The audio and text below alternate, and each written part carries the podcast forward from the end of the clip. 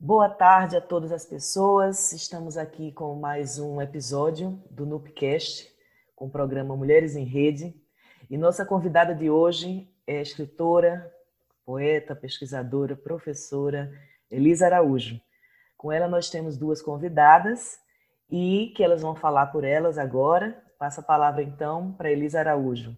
Gratidão à presença, mulheres. Obrigada, Mona Lisa. Um grande prazer estar participando de mais uma das ações do Nupelém. É, eu tenho o prazer de dividir o espaço de hoje com duas amigas poetas que eu muito admiro, Raquel Medeiros e Maria Clara Montalvão.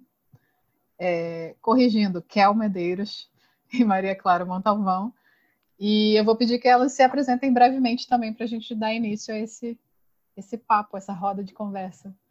É, bom, me chamo Raquel Kel Medeiros, é, sou redatora, sou roteirista, ainda fico nessa, nesse lugar meio escritora, poeta, mas aprendendo a verbalizar isso com a mesma coragem e e é isso, assim, uma mulher nordestina, paraibana, morando há já já 10 anos aqui em Pernambuco. E esses 10 anos me transformaram muito. E feliz demais de estar aqui com vocês, com Elisa, com Maria. Adorei o convite de Mona Lisa. Muito feliz. Oi, eu sou Maria Clara, eu sou é, de Campos, Goitacazes, interior do Rio de Janeiro. É, sou recém-formada em Ciências Sociais, é, ando me lançando em algumas áreas aí, do audiovisual e agora também na poesia, pelo visto. E queria agradecer também o convite de Mona Lisa por ter chamado a gente para participar do podcast. E acho que a Elisa devia se apresentar também. Bom, eu já fui apresentada, eu acho que é aquilo que Mona Lisa falou, né? Poeta, professora, pesquisadora, resume bem. É, eu sou conterrânea de Maria Clara, né? Eu também sou de Campos do Goitacazes, morei muitos anos em João Pessoa, amo demais aquela terra. E agora estou de volta aqui em Campos, terminando o meu doutorado, terminando a fase da escrita. E foi nessas andanças que eu conheci Mona Lisa também, né? Foi nessas andanças que a gente se bateu na academia e fez esse contato que até hoje é muito importante para mim, não só afetivamente, mas também por a gente trocar essa, esse conhecimento a respeito da escrita de mulheres. É, na verdade, quando Mona me convidou, ela me falou que eu poderia chamar pessoas para conversar comigo, né? Que essa fosse uma conversa bem tranquila e natural, o tanto quanto possível. E eu pensei de chamar a Kel e a Maria para conversar porque nós estamos dando início a um projeto. Dando início, não, já estamos no meio de um projeto chamado Danças. É um livro escrito a três, escrito, nesse caso, a seis mãos, né, por três mulheres poetas, e a gente tem é, se encontrado e estudado e olhado referências culturais e, e teóricas e poesia e, e falado sobre arte, se apoiado nesse momento de quarentena também, muito difícil, e é, criado exercícios para escrever, e desses exercícios é que surgiram os poemas que compõem o livro Danças. Inclusive, esse é um livro também, outra coisa que eu acho especial de pontuar, é, é um, um sonho que foi, foi realmente um sonho um dia, porque eu sonhei que eu tinha esse projeto e eu estava em, em, Recife com, com Kel, e a gente estava sendo entrevistada sobre ele, e o nome dele era Danças, e era eu, Kel e Maria. E aí eu contei esse sonho para elas e a gente resolveu tentar ver o que dava desse encontro. E tem, tem sido muito bom, tem sido muito proveitoso e tem mudado muito a minha relação com a escrita e com esse tempo e com a poesia. É, eu queria começar perguntando às minhas parceiras aqui é, que lugar a poesia ocupa na vida de vocês? É, qual é a relação do escrever com o viver, com o conviver como que isso se dá? Acho que Kel pode começar só para eu dizer quem vai começar a falar e não ficar confuso, né? É, ocupa um espaço gigantesco, né? Sim. Por muito tempo eu achei que a poesia ocupava um lugar só de escrita. A imaturidade também.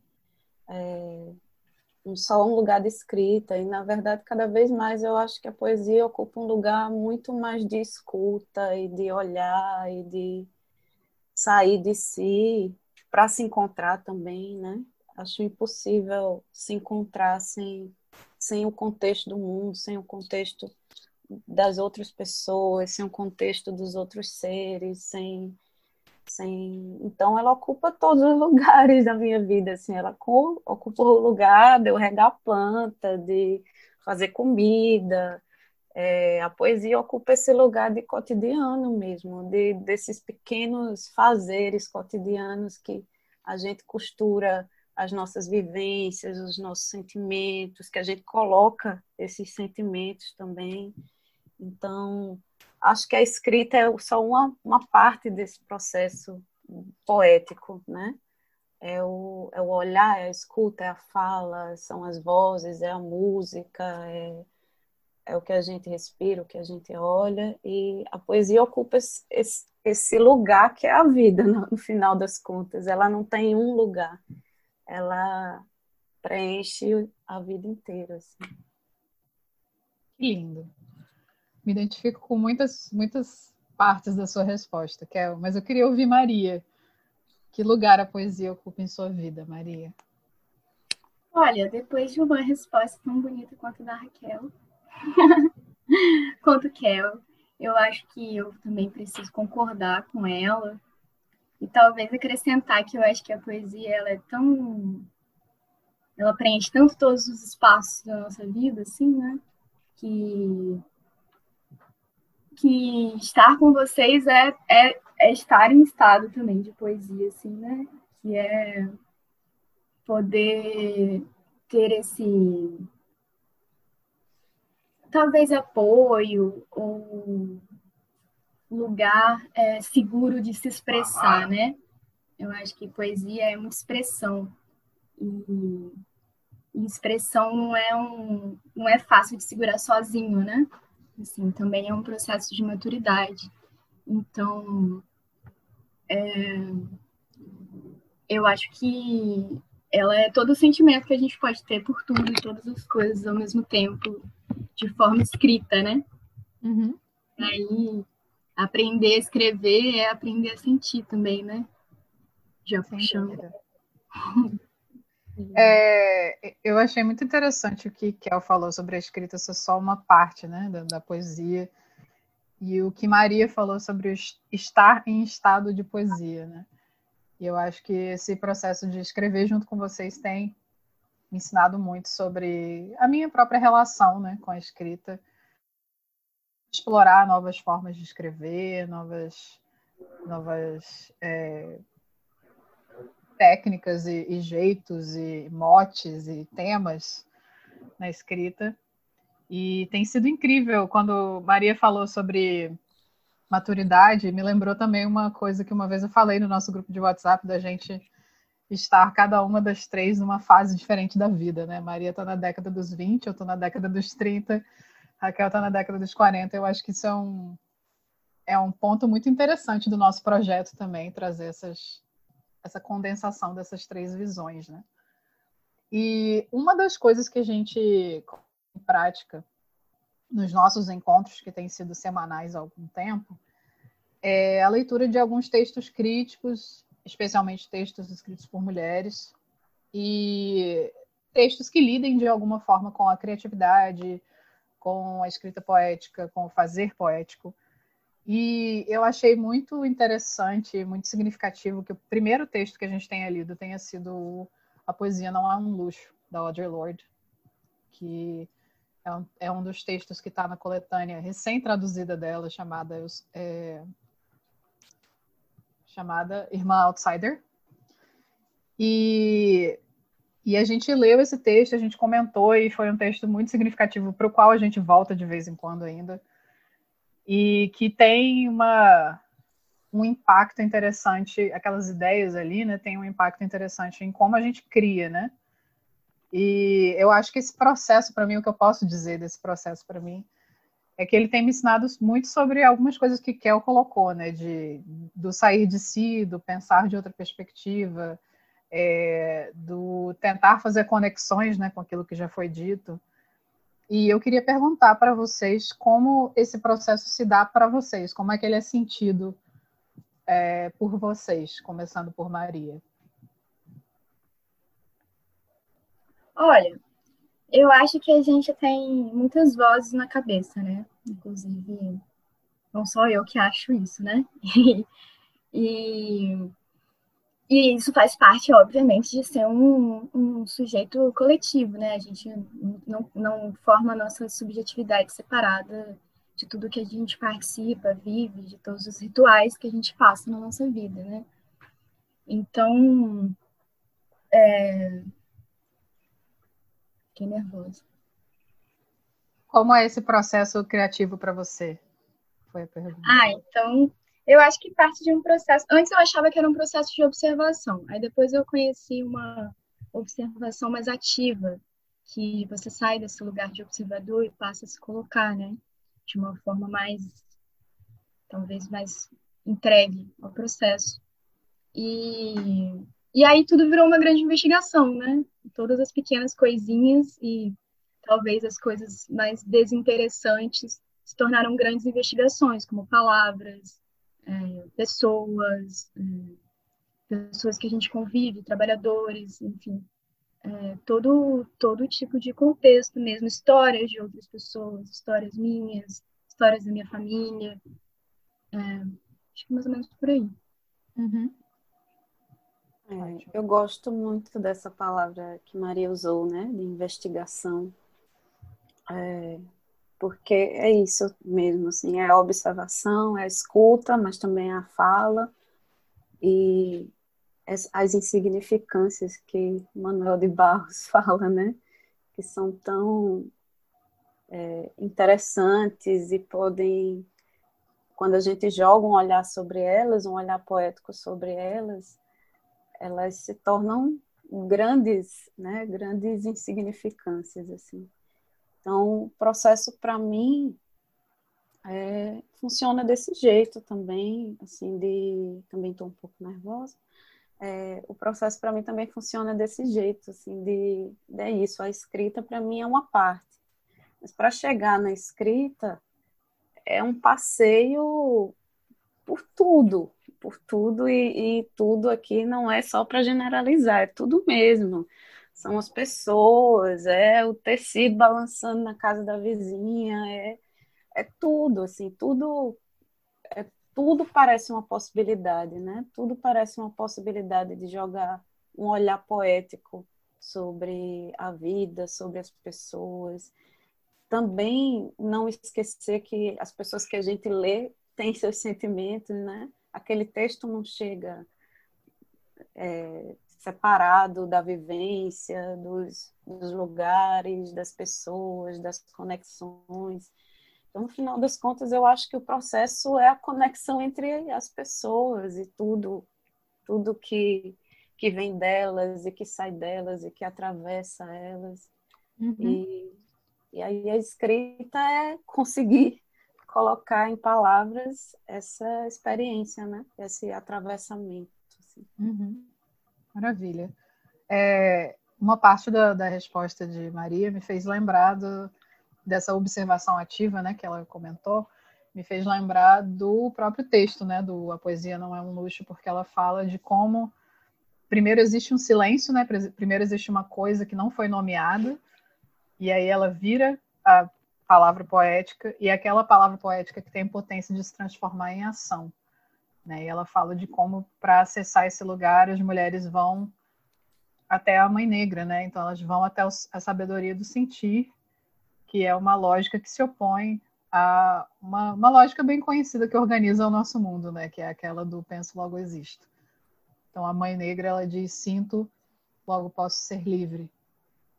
E E é lá que a gente vai, né, para buscar essa palavra poética, essa reconstrução mesmo. É, uma das, das coisas que me encorajou a trabalhar com Maria e Kel, assim, num projeto nós três, foi, foram as experiências que elas têm para além da poesia.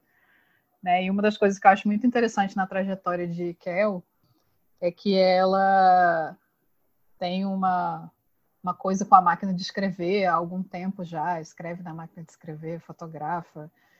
E, e ela começou a costurar e a fazer seus próprios livros. O primeiro deles sendo. Se chama só Máquina, Kel? É, Máquina. Máquina. O primeiro deles sendo Máquina, que está em processo de produção ainda. E, e, eu queria perguntar, queria que ela contasse um pouquinho sobre esse processo, como surgiu é, esse teu processo de escrever na máquina, imprimir, costurar, de onde veio isso? É, eu sempre, sempre brinquei com a máquina, mas não tinha muita constância, assim. Aí de 2017 para cá, é, eu trabalhei em agência de publicidade muitos anos e o computador, né, sempre como esse lugar de trabalho o dia inteiro. Era um lugar que eu sentia que eu ficava dispersa, porque vai abrindo aba, vídeo, notícia.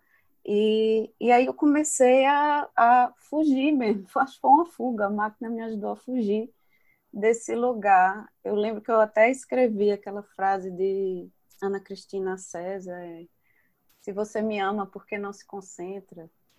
Porque eu amava escrever poesia, mas não me concentrava, assim, tudo virava fuga, assim, tudo virava dispersão. E a máquina foi esse lugar de, de encontro comigo, Era, éramos só eu e ela, lidando ali com potências e limitações, né, que o computador tem muita possibilidade e ela não, mas de esse lugar de limitação e de potência, e aí comecei a fazer isso com uma certa constância, assim.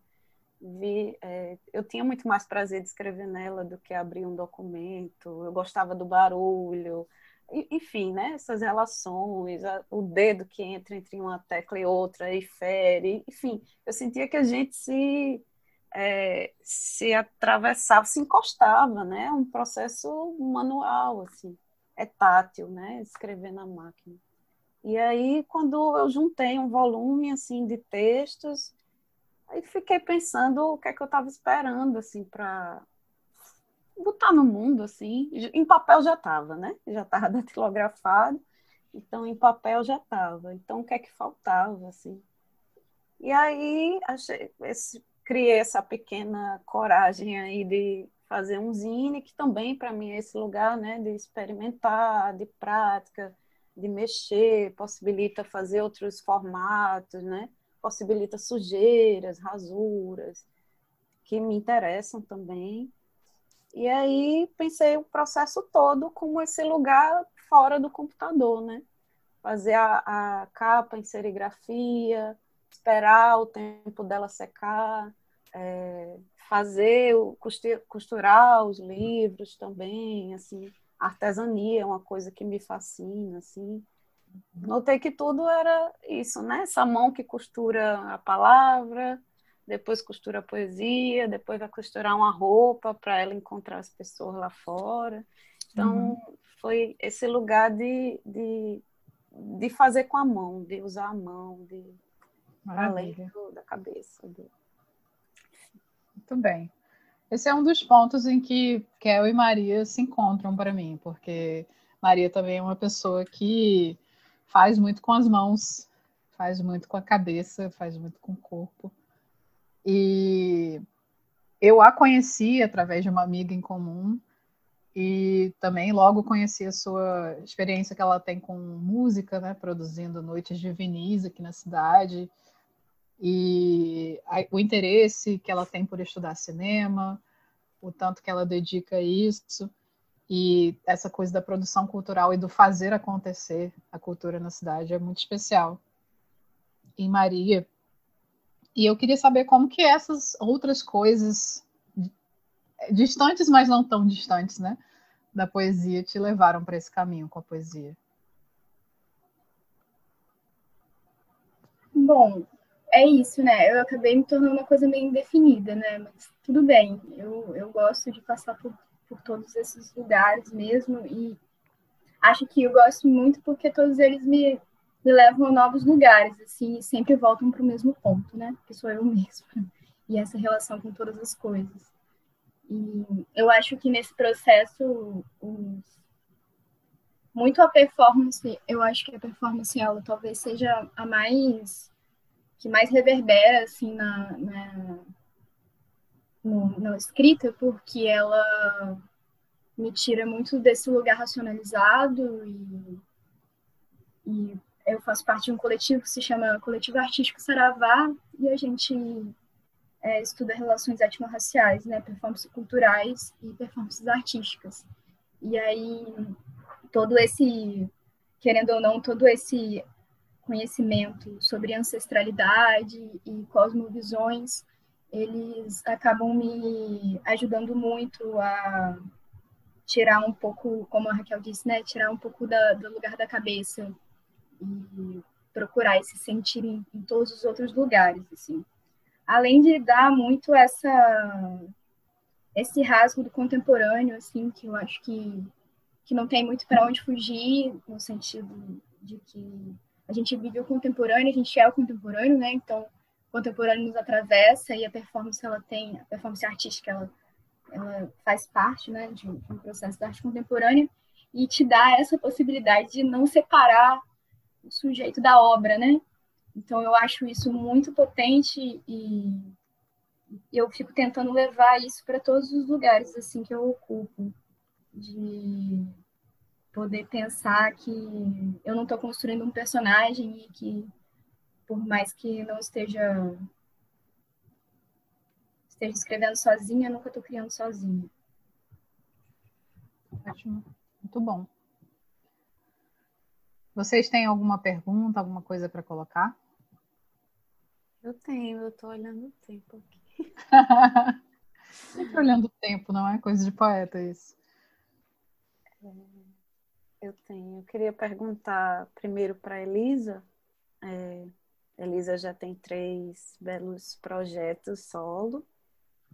É, e eu queria saber a diferença nos processos, nos seus processos, entre escrever, para além de sermos três, é, como foi, como foi essa diferença nos processos, como está sendo essa diferença nos processos de construção de, de um projeto solo e um projeto coletivo. Hum, boa questão. É... Eu acho que eles, assim, nesse último ano, eu posso dizer que se retroalimentaram muito. Porque, inclusive, né, Kel, eu já tinha escrito alguns poemas e até textos ficcionais com você antes. E assim que eu conheci Maria, em outubro do ano passado, a gente começou a se encontrar para escrever também. Então, eu acredito muito que esses encontros e essas conversas e essas experimentações que a gente fazia é, reverberavam na minha, na minha prática e na, nos meus pensamentos e na minha organização quando eu escrevia só mesmo. É, mais ou menos ali pela, pela época que eu conheci Maria, eu escrevi um poema que, que eu postei no Facebook, na época tinha Facebook. Não é uma coisa que eu costumo fazer, mas ele teve um, uma recepção muito boa, o pessoal gostou muito. E uma das pessoas que comentou me falou assim: Nossa, esse, esse poema tem um título de livro incrível. E aí eu comecei a olhar para o título desse poema diferente e pensar que, que o que eu estava observando e o que eu estava criando naquele momento tinha muito a ver com aquela ideia, né? Que é o Não Foto de Momento Humano, que acabou sendo virando o nome do meu terceiro livro, que está para sair pela editora Escaleiras. E então, é, muito muitos dos poemas que eu fui criando para essa coleção é, surgiram entre esse, esse encontro com Maria e depois a reconexão com Kel e depois nós três juntas. Então, eu acho que, sem dúvida, esses processos se, se ajudaram, né? E sem contar que tem o fator de da nossa conexão ter ficado ainda mais importante, porque por conta da pandemia e por conta do que o contexto é, impôs sobre a gente, né, de não poder sair, não poder viver a vida como a gente vivia anteriormente. Então, eu acho que todas essas coisas é, contribuíram e, e deram forma, né, ao que eu vinha escrevendo. São processos diferentes, mas são processos que se completam para mim.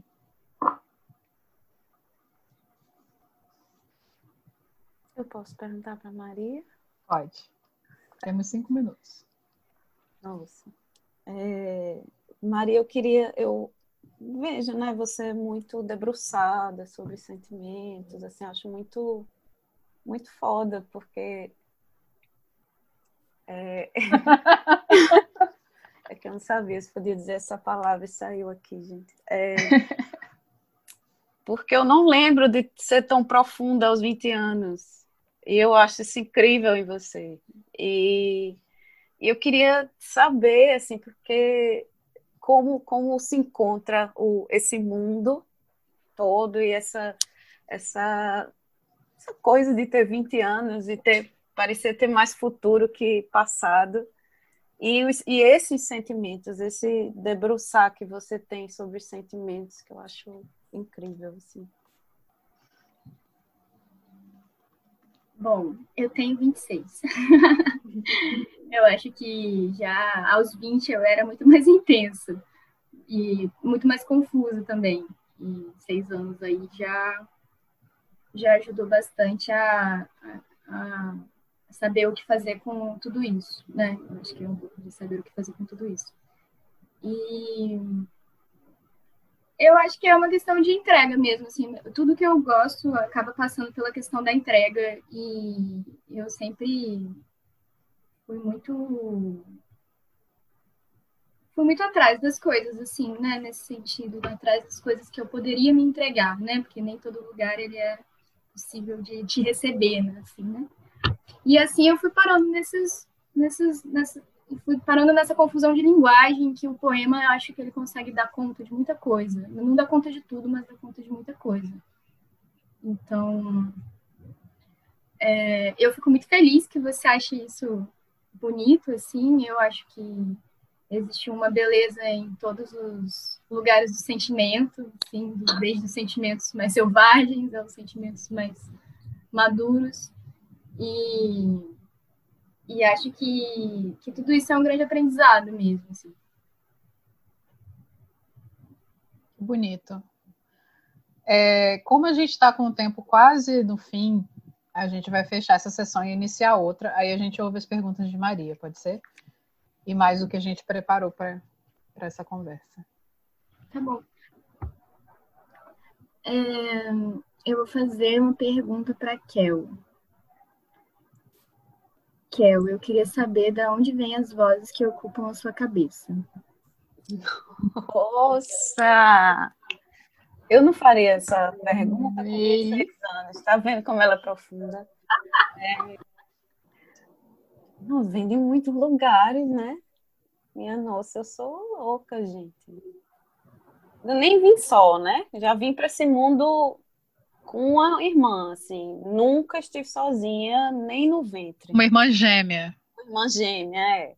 Então, assim, eu nunca sou, acho que sempre povoaram outras vozes na minha cabeça, porque eu nunca estive completamente só. Penso muito nisso, inclusive.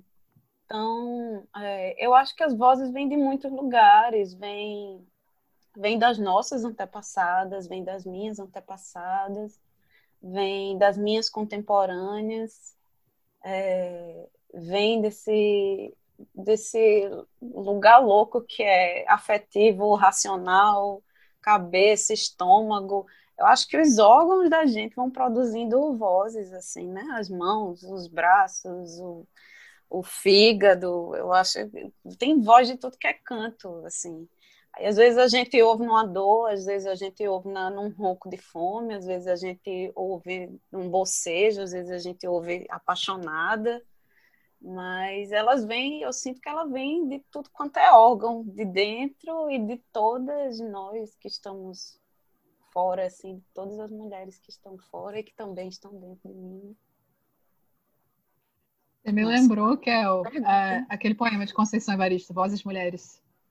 Sim, verdade. E ela vai revisitando cada geração, né? Desde a avó que saiu da África no, navio negreiro e veio parar no Brasil, até a Bisa, até e vai chegando nela e, e, fala da voz da filha, que é, são vozes que sempre vão ser lembradas e que sempre vão reverberar, né? E que você descobre assim mesmo. É minha mãe chegando para mim, eu perdi minha avó com oito anos, mas minha mãe chega para mim e faz: Nossa, tua avó também detestava isso, então tua avó também amava isso. Assim, essas vozes também se manifestam na observação da minha mãe, que viveu mais tempo com a minha avó, olhando para mim e ouvindo a voz da própria mãe em mim, né?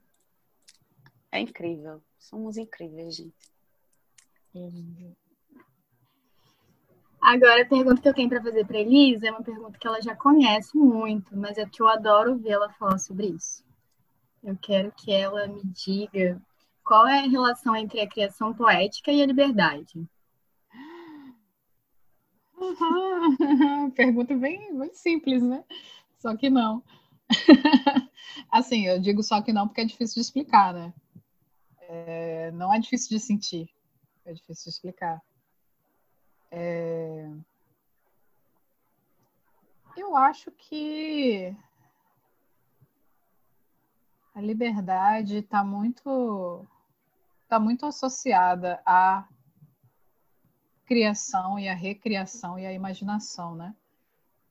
Então, inclusive, eu acho que nós mulheres, a, a imaginação, a gente é é um pouco suprimida a nossa imaginação à medida que a gente vai crescendo, se tornando adulta, né? E a nossa intuição e tal. É, é dito que você não deve, né? Você não deve se emocionar, você não deve chorar no trabalho, você não deve, né? Enfim, você não deve ser você completa, completa em alguns espaços. E, e eu acho que a, a literatura ela promove esse espaço em que você pode ser você completo, né?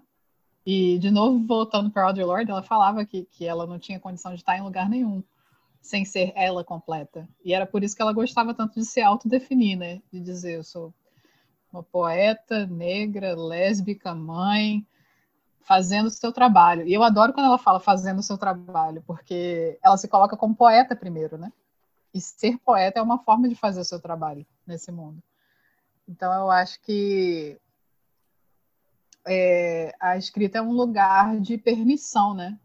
Da imaginação, de permissão da intuição, é, de permissão da memória e, e dessas coisas que precisam ser resgatadas e que precisam continuar vivas também, né? E serem olhadas de uma outra forma, né? Porque hoje em dia a gente tem outros recursos para olhar para a condição da mulher, é, os nossos direitos, né, a história. A gente tem outros recursos, outras lentes para os nossos olhos de hoje. E a, a, literatura e a poesia é um, é um veículo para a gente comunicar essas coisas. Né?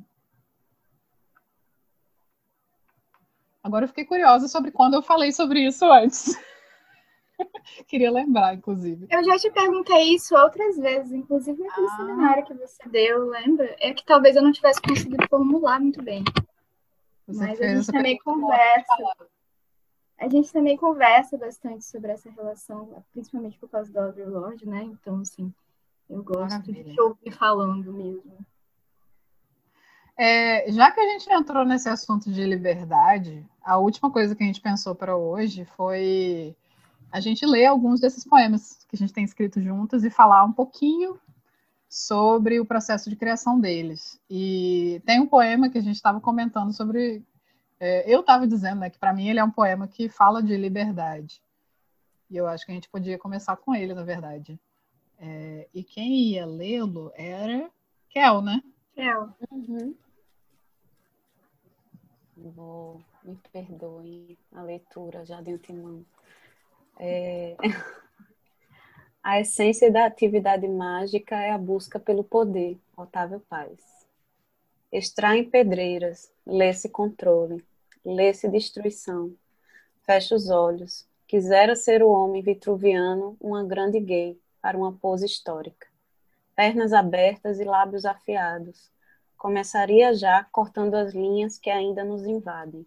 Magia é entrega, jogar-se, em írises contraídas, luz baixa e tripla jornada de trabalho. Mãe solo, carregando lírios para Marianas, onde o tempo é atalho, marcação e só. Quando estive no fim do mundo em sonhos, lírios eram a flor de lá. Lírios eram a flor dos livres. Dançavam no vento sonoro da noite, dançavam. Não há outra palavra para dizer o que faziam. O mundo, um globo de espelhos. Os espelhos, o derradeiro mosaico da imperfeição. O abismo é boca do mundo, onde saltam poetas o salto, alto, bem do alto, grandes lábios à beira do estômago, se digerem pedras, galhos, otávios, e lançam clitóris cachoeiras que regam vales de criaturas, não fotografadas por obturadores fechados em autorretratos. Da grande gay saem, das suas pernas caem crianças livres.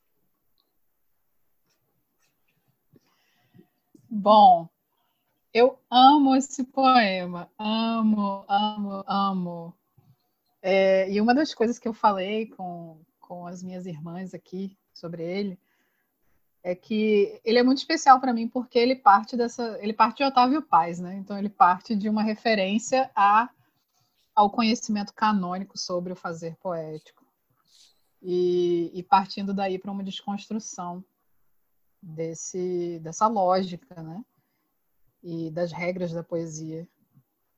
E para mim ele é, ele é um, um, poema sobre liberdade nesse sentido, né? Liberdade criativa, liberdade de criar poesia. E também a liberdade de gênero, porque a grande gay, que é a grande protagonista desse poema, é, é um símbolo que, que representa essa libertação das prescrições dos gêneros né, que nos são impostas e como é que a gente pode entre aspas evoluir tanto para pensar que a gente que nós somos seres complexos é, fluidos criativos na nossa mente e a gente não consegue levar isso para o campo do gênero né como sociedade. Então eu estava falando para Kel e Maria que esse poema me lembra aquela aquela fala da Toni Morrison que dizia que quando você quer ler um livro que não existe você tem que escrevê-lo e eu acho que, assim, em algum lugar de mim, esse poema. Eu queria ler esse poema e ele não existia. E que bom que esse encontro da gente aconteceu para que ele viesse a existir.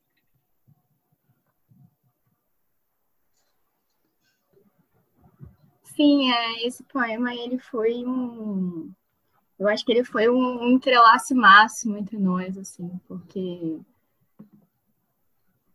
uma deu força, a outra deu crítica, a outra deu reflexão, a outra deu proposição, a outra deu ação. Foi uma grande dança. Eu acho que esse é uma grande dança mesmo, porque teve todo um contexto, né? Enfim, a gente lê textos para poder debater esses textos semanalmente, a gente se manda vídeos, a gente se manda músicas, então a gente se manda danças. Então, é, ele realmente nasce de um contexto, assim, e eu acho muito bonito isso, porque eu acho muito possível para qualquer pessoa, no sentido de criar essas relações é, profundas com pessoas até que você não conhece, no caso de Kel, a gente ainda não se conhece pessoalmente, né? A gente está se encontrando há, sei lá, cinco meses por é, encontros virtuais, mas já se tornou uma irmã, porque eu acho que é muito maior do que isso, né? É mais sobre encontro do que sobre corpo, nesse momento, pelo menos. E, e ele teve esse, todo esse contexto, que foi a nossa própria convivência, assim, foram as coisas que a gente conversava, e as reflexões que a gente chegou, e a forma como isso afeta particularmente e coletivamente nós três, no sentido de sermos três mulheres, no sentido de compartilharmos experiências sobre silenciamento por muitas vezes, sobre não conseguir estar em determinados lugares, sobre a gagueira, sobre o, o tremor das mãos. Então, ele, ele é para mim de um nível de sensibilidade que que a gente só poderia ter construído nós três mesmo. E é, também eu só acho... poderia estar num poema, né? Eu acho é... importante pensar isso. Eu acho muito bonito, porque eu lembro dessa leitura do Otávio Paz e de como a gente ficava questionando o, a, a, a fala no, na leitura dele, na escrita dele, né? A, uma, só existia essa voz masculina e então e ao contrário daquela leitura que a gente ficava né, enxergando ali o patriarcado na sua plenitude, é, foi muito divertido também fazer essa resposta. Eu vejo esse problema como uma resposta e como uma resposta debochada, sabe? Assim, uma apoteose quando essa grande gay entra, assim, é um evento. Então, assim, a gente saiu de uma leitura meio dura ali, meio quadrada, né, imposta, colocando lugar uma única voz, para uma cena linda, é um carnaval, assim, eu acho esse poema um carnaval, é lindo. É mesmo, um carnaval, uma boa palavra. É, não sei se eu devo ler o, o, que eu separei agora ou Maria, o que, que você acha, Maria? Ah, eu posso, não sei, você que sabe. Por mim, tanto faz também. Eu posso ler se você vamos, quiser. Vamos, vamos ouvir o seu primeiro? Tá bom. O seu que é de nós três.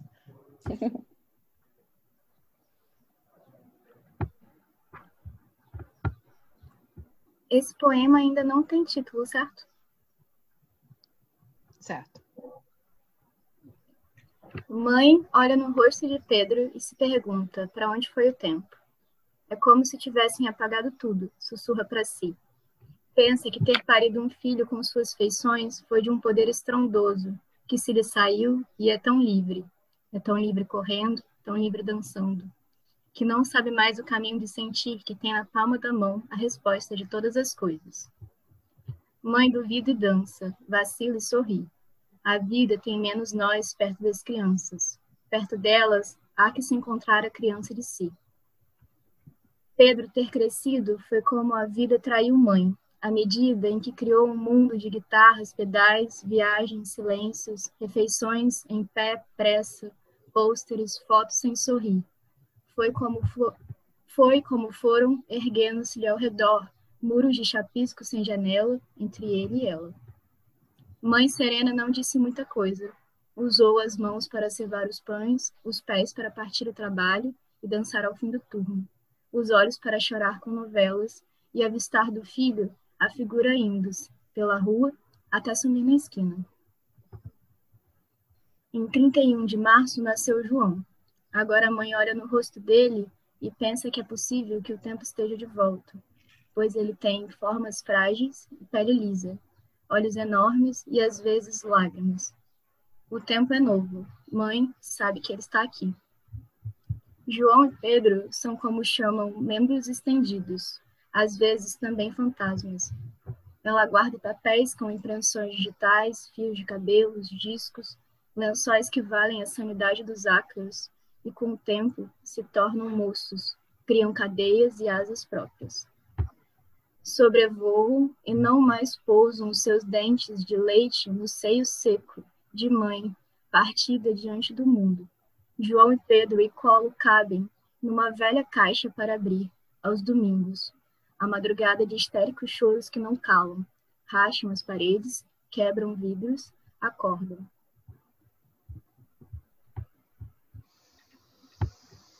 Uh. Eu amo esse. Esse poema é meio difícil de ler, né? Eu fiquei embargada aqui, eu fiquei assim. Também. Fiquei com um nozinho na garganta. Mas é, ele, é, ele, é um dos, ele é um dos poemas fruto da nossa conversa e do nosso exercício sobre criar personagens, né? Dentro de poemas. E eu gosto muito que esse poema tenha né, a figura da mãe e a figura das duas crianças, e uma vindo e depois a outra, né, que ressignifica esse ser mãe. Eu acredito que o segundo filho faz isso também. E enfim, é, esse poema ficou muito tempo engavetado.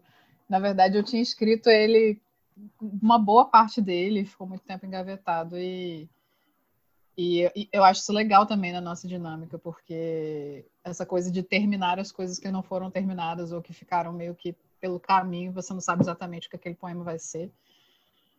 E, e eu achei que, eu falei para vocês, né, eu achei que vocês adicionaram uma densidade muito humana a esse texto, né, que ele fala de crianças e fantasmas, que ele fala de é, da, da reconstrução do tempo no, na, no rosto da criança, mas também fala do peito leite do seco, é, do peito seco de leite, né? Então essa essa amarração da, da dor e da delícia de viver, de ser mulher e de ser mãe é muito visceral assim nesse poema. E eu acho que tem ele, ele nasce não só da, da voz da mãe negra, mas da da escrevivência também, né, de Conceição Evaristo fala, porque é justamente esse resgate do, da beleza, da, da dor, né, da dificuldade, mas sem negar a beleza, né? Então é essa complexidade entrelaçada. É, eu, eu, eu quis ler esse poema, apesar de achar ele muito difícil de.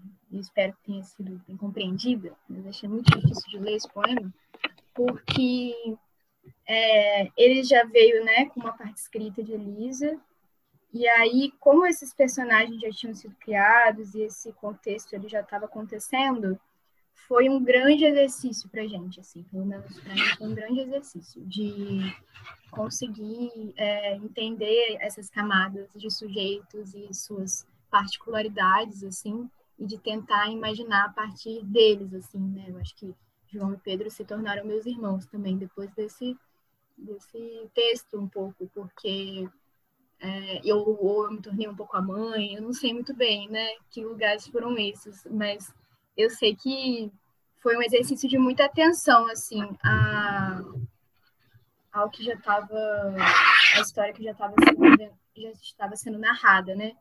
E eu gosto dele muito porque eu acho que, assim, é, a gente compartilha muito as nossas pesquisas, né? E a Elisa, ela, ela compartilha muito a pesquisa dela de doutorado com a gente, de vários modos, né?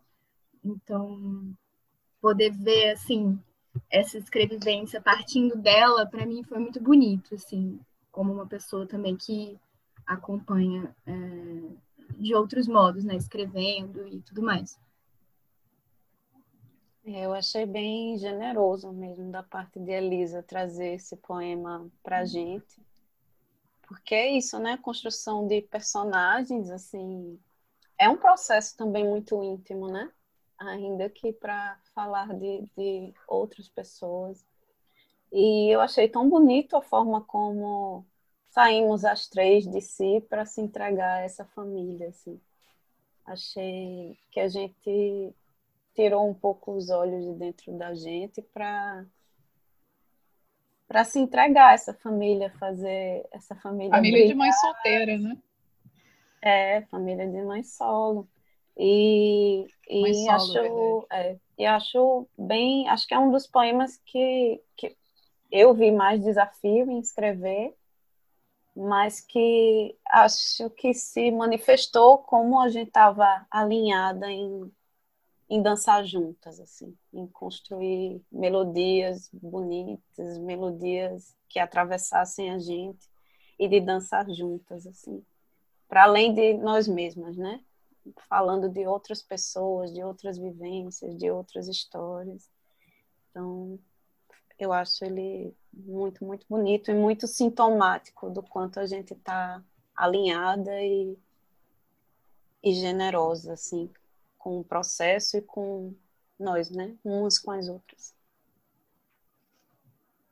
É, e quanto essas memórias também podem ser memórias inventivas, né? Assim, porque é, nada precisa ser literal, né? Vamos dizer assim. Tipo, para isso, inclusive, a gente quis um pouco desse recurso de criação de personagem, né? Para poder ter essa liberdade mesmo, eu acho. Uhum. E o último poema que foi que eu escolhi ler, ele se chama Amante é quem ama. Vou ler esse poema. Amante é quem ama. Desnuda e mama. Acendo porque nada sacia, aperto porque a vida é uma. Minha mão cola na pele e conta o tempo. Quiromancias possíveis suam. Cicatrizes onde se lê, viver apesar do medo. Eu amo demais esse poema. E ele foi fruto de um, uma semana em que a gente estava exercitando escrever poemas curtos. É, e outra coisa sobre a qual a gente acabou falando muito foi sobre sentimentos muito fortes e difíceis de expressar e muito extremos, né, como o amor e o ódio. Então, antes da gente chegar na criação desse poema, a gente teve uma conversa sobre esses sentimentos. E uma das coisas que surgiu nessa conversa foi a frase: amante é quem ama. E aí eu fui ouvindo essa conversa da gente, participando e anotando algumas partes que eu achei interessantes e poéticas. E a partir daí a gente criou é, poemas pequenos, né? Com, significado, com temas grandes e com significados grandes. E eu gosto muito desse texto. Foi bem, bem importante esse exercício, né? A gente vinha num processo de escrever bastante, de escrever muito, textos longos. E foi bem importante isso de é, colocar palavras na profundidade, mas não ser extenso, né? Não se estender, ser profundo, mas não ser largo, assim.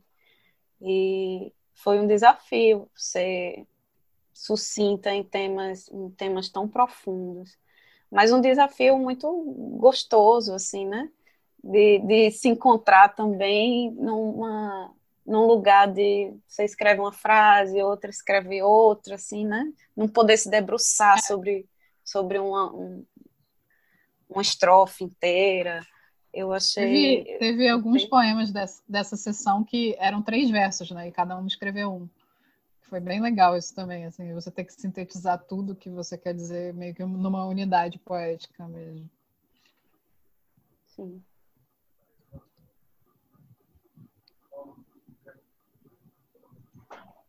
Eu achei que esse, que esse, esse exercício veio, é, eu acho que tem muita sincronicidade nas coisas que a gente faz, né? Eu sempre acho isso, né? Que eles sempre batem muito bem em momentos muito importantes do nosso processo, assim.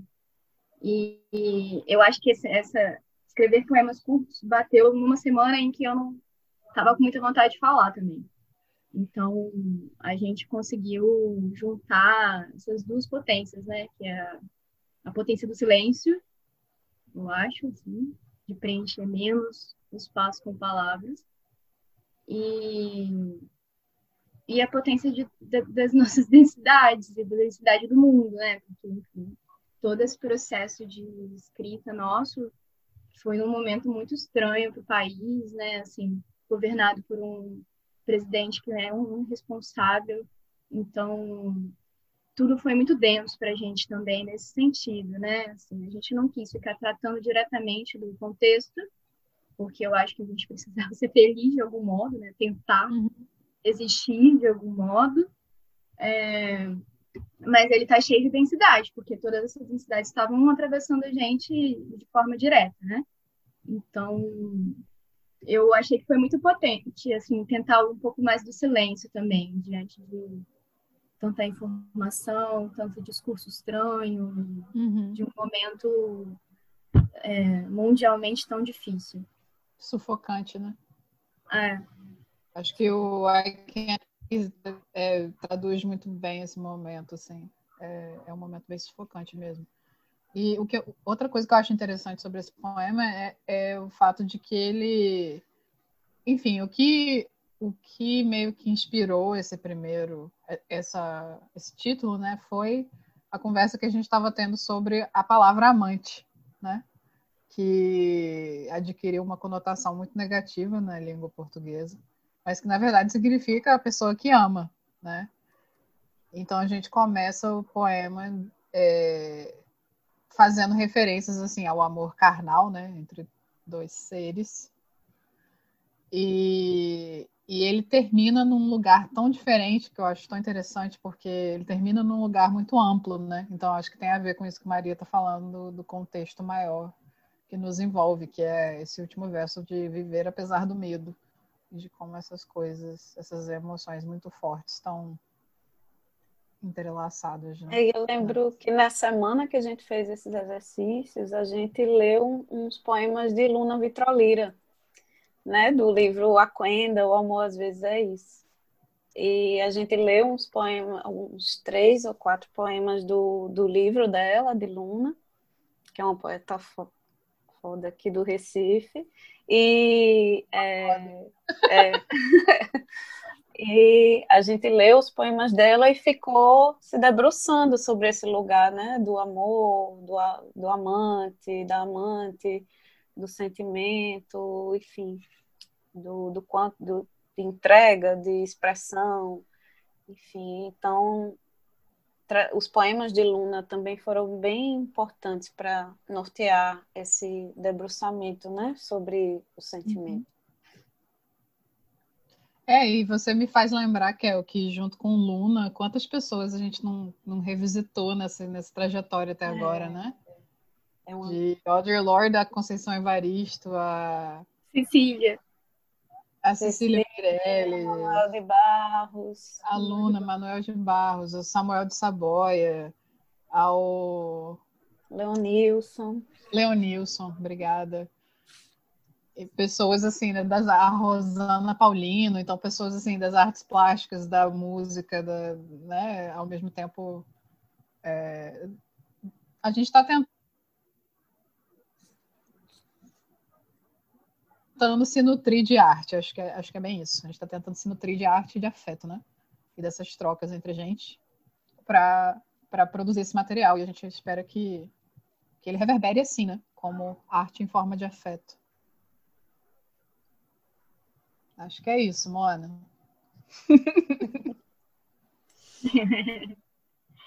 Teu nome Mona Lisa é legal, né? Porque podem te é chamar lindo, de... Mona. Mulheres, que tarde fantástica ouvir vocês, essa troca de experiências, essa conversa entre vocês e, e a gente no lugar da escuta, é, eu acho que é tão potente quanto. Quando Clara fala da potência do silêncio, da potência também de você condensar algo grandioso em algo pretensamente curto num verso, né? Eu acho que é, para mim fica bem explícita a questão do lugar de ouvinte. Eu acho muito grandiosa a, a, a, o lugar de ouvinte. Então, o podcast aí, com o Nupcast, vem muito para isso, para que a gente consiga se pôr nesse lugar de ouvinte e aprender cada vez mais com tanta potência que a gente tem, várias mulheres em conjunto e fazendo arte, fazendo, né, claro, a vida acontecer, apesar de, né? Segundo Clarice. Então, eu sou muito agradecida. Gostaria de encerrar por aqui mais um episódio e convidar as pessoas que ouçam vários episódios aqui do Nupcast, que tem a maior função mesmo de, de, de encontros, reencontros e, e muita troca de aprendizado. Gratidão. Até a próxima. Obrigada. Obrigada. Obrigada. Obrigada.